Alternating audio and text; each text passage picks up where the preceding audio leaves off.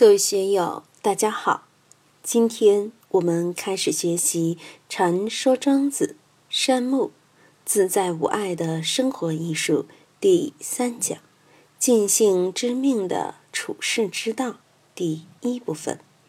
大家可以通过查看本段声音简介了解学习内容。让我们一起来听听冯学成老师的解读。这一段中，庄子。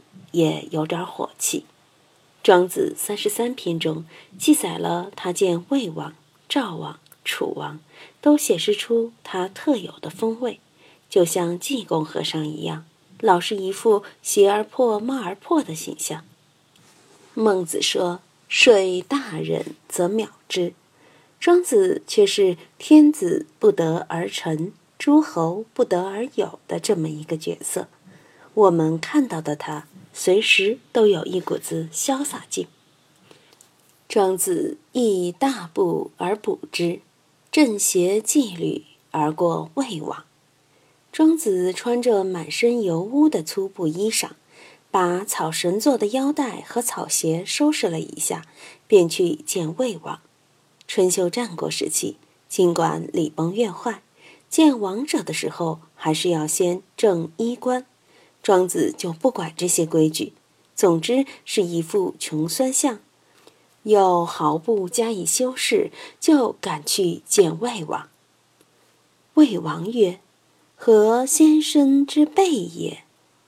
这位魏王应该是魏惠王。魏王见了他，就说：“先生啊，你怎么是这么一副邋遢相，这么窝囊哦？”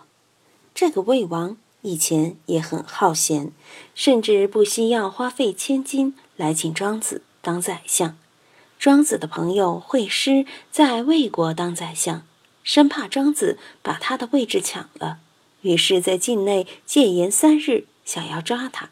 庄子一身破烂的走进大梁城去了。那些极邋遢的人都以为他是个衣冠楚楚的学士，到魏国的首都来。起码应该是几辆大马车的规格，哪里晓得他是个讨口子形象呢？也就没有去查他。他们心目中的庄子是不得了了不得的人物，哪会把注意力放在这个讨口子身上呢？所以庄子很轻松的就找到了惠施，惠施反而不好意思起来：“你老哥怎么突然到魏国来了呢？”庄子就说。我给你讲个故事。从前听说有一种鸟叫凤凰，凤凰是非梧桐不栖，非甘露不饮。有一天，凤凰从魏国飞过，看到树上有一只猫头鹰，嘴里含了一只死老鼠。猫头鹰看到凤凰，以为要抢它嘴里的老鼠，就给凤凰示威。庄子的意思很明显。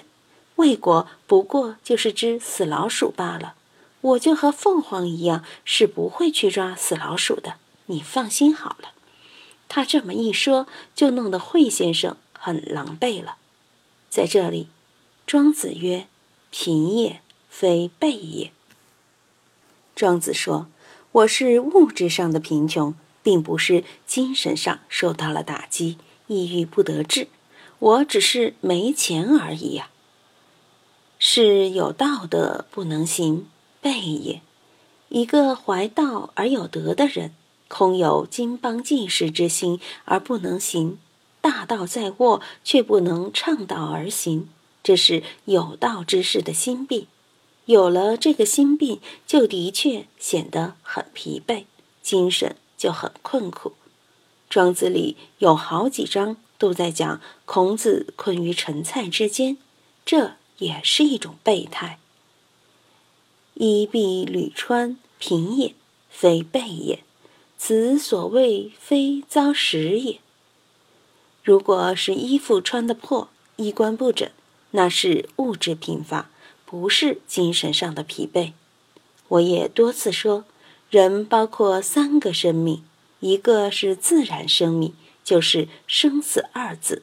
一个是社会生命，就是贵贱穷达；还有一个是精神生命，精神生命受到了折腾，就肯定疲惫。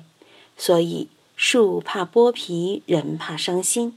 人伤了心，绝望了，精神上失去了依傍，哪怕有万两黄金在身，日子也过得很恼火。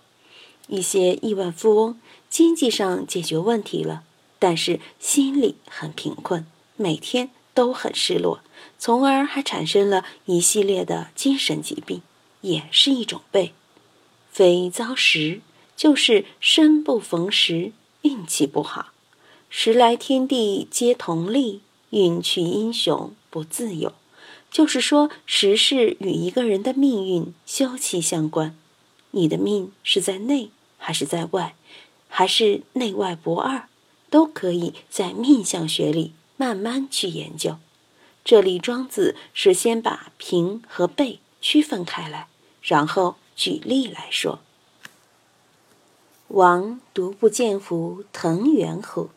其得男子豫章也，览漫其之而王长其间，虽异蓬蒙不能免逆也。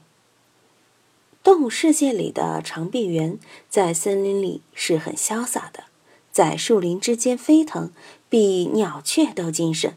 它能飞腾，都是在男子玉章这些高大的乔木上，抓到一根树枝一攀。就是几丈高，几丈远，有些抓到藤蔓一纵，又是很远，精神气很足，可以说在树林间称王称霸了。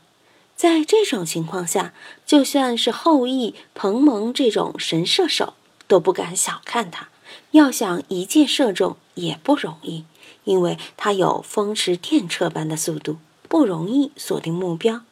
猿猴是得了定势之变，那么。换一种环境会如何呢？及其得浙极止局之见，微型测试，震动倒立。当猿猴处在荆棘林时，这里是刺肉的，那里是挂皮的，在这些环境里，它就不得其便，只能小心翼翼，手也怕挂着了，脚也怕碰着了，小心谨慎，施展不开。此筋骨非有加急而不柔也，处事不便，未足以逞其能也，并不是他得了风湿病，得了关节炎，得了痉挛症，而是环境不一样了。我们书院有的同学在单位里总觉得领导无能，却还能处处得势，呼风唤雨，自己却微型测试，处事不便。我们搞国学也想逞其能，但是也有不便之处，因为我们不是有权势的官员，也不是有钱的富翁，我们是说钱没有钱，说权没有权，处处掣肘，别人也信不过。我们处于这么一个环境，处于不变之中，优势就没法表现出来。今天就读到这里，欢迎大家在评论中分享。所思所得，我是万万，我在成都龙江书院为您读书。